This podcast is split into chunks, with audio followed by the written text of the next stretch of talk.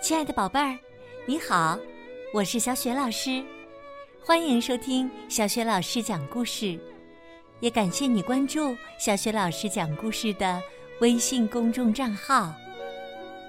下面呢，小雪老师给你讲的绘本故事名字叫《我的鸡舍保卫战》，选自《不一样的卡梅拉》动漫绘本第五本。是根据法国克里斯提昂·约利波瓦同名绘本动画片改编的，编译是郑迪卫，由二十一世纪出版社出版。好啦，故事开始啦！我的鸡舍保卫战上集。今天是星期天，皮迪克难得有空休息。他舒舒服服的躺在草垛顶上睡午觉，晒着温暖的太阳，枕着松软的稻草，听着孩子们的玩耍声，皮迪克感到幸福极了。卡梅利多和小刺头、小胖墩、大嗓门正在草地上踢足球呢，他们你追我赶，互不相让。拦住他！拦住他！嘿，进球！突然，一个球从天而降，正落在皮迪克的鼻子上，把他给砸醒了。皮迪克气不打一处来，跳下草垛，愤愤的对玩耍的小鸡们说：“就不能让人安安静静的待一会儿吗？”小鸡们诧异的望着皮迪克。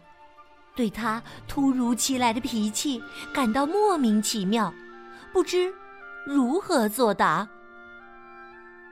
你们以为我在睡觉吗？我是在思考鸡舍的未来。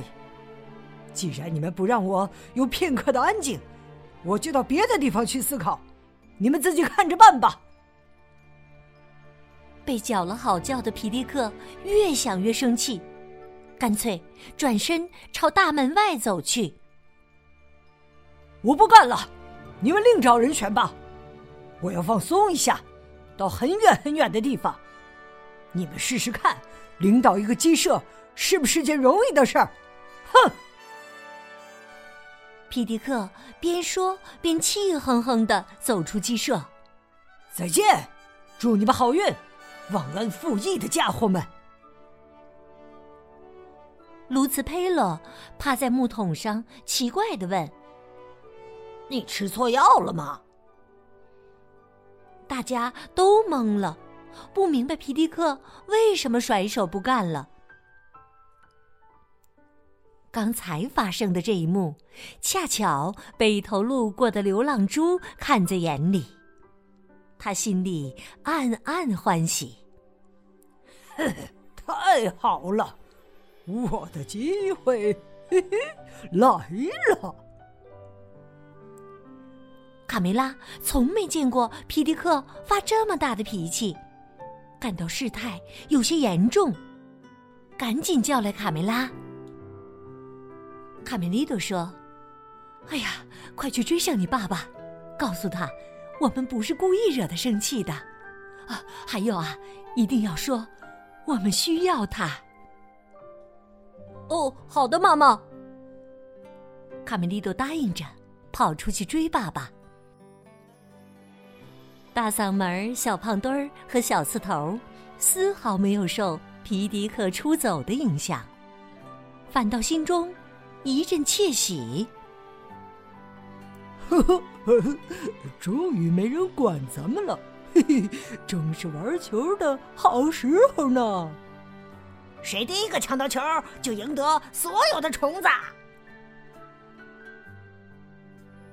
流浪猪看见围墙外有一个球，他立刻猜到，这就是引起鸡舍不和谐的原因。嘿嘿嘿，我老猪的出头之日来了呀！他迅速的想出了一个混进鸡舍的阴谋。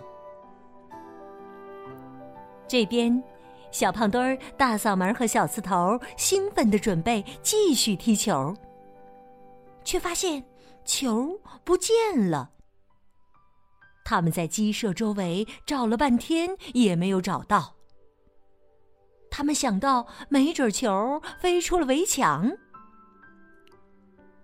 小刺头指着墙外倒在球旁边的一头猪喊道：“嗨，看那儿！”小胖墩儿走到跟前儿，小声的问大嗓门儿：“你觉得是我们的球把他打昏了吗？”流浪猪躺在地上，屏住呼吸，半张着嘴，伸着舌头，就像死了一样。他身边散落着球和一个小包袱。小胖墩儿又插嘴说：“我也不知道啊，但希望没把他打死。”大嗓门拾起球看了看，不会的，球都没什么损坏，他皮糙肉厚的，不会有什么事儿的。小鸡们的争论被他们看在眼里。你们三个难道只知道踢球？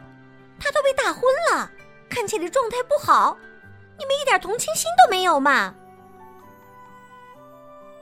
教训完小刺头他们仨，他们走到猪的旁边，想唤醒他。猪先生，猪先生，你还好吗？哎呦，哎呦！流浪猪腾的一下从地上坐起来。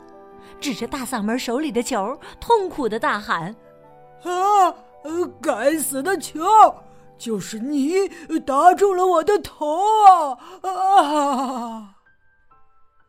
说完，流浪猪又假装昏了过去。大嗓门被流浪猪说的有些紧张：“哇，猪先生，事情没搞清楚前不好乱说的呀，这根本不是我们干的。”他们镇静的建议说：“要不，你先跟我们回去调养，由他们几个照顾你，好吗？”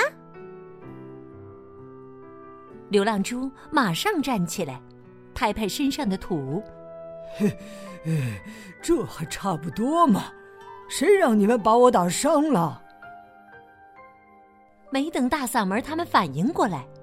流浪猪就自顾自的拎起包袱朝鸡舍走去。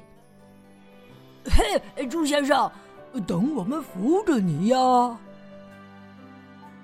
他们望着远去的流浪猪，心想：我怎么觉得他敏感的有点过头呢？再说皮迪克。他走出去没多远，心里就有些后悔了。哎呀，我刚才的话是不是说的太狠了？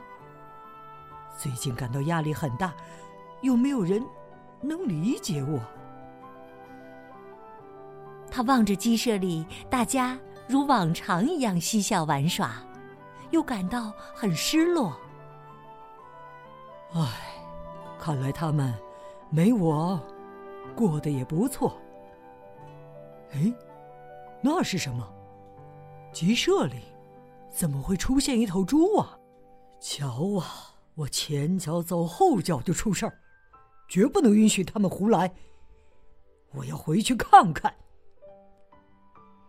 就在皮迪克打算往回走看个究竟的时候，突然被身后的一只爪子。抓走了，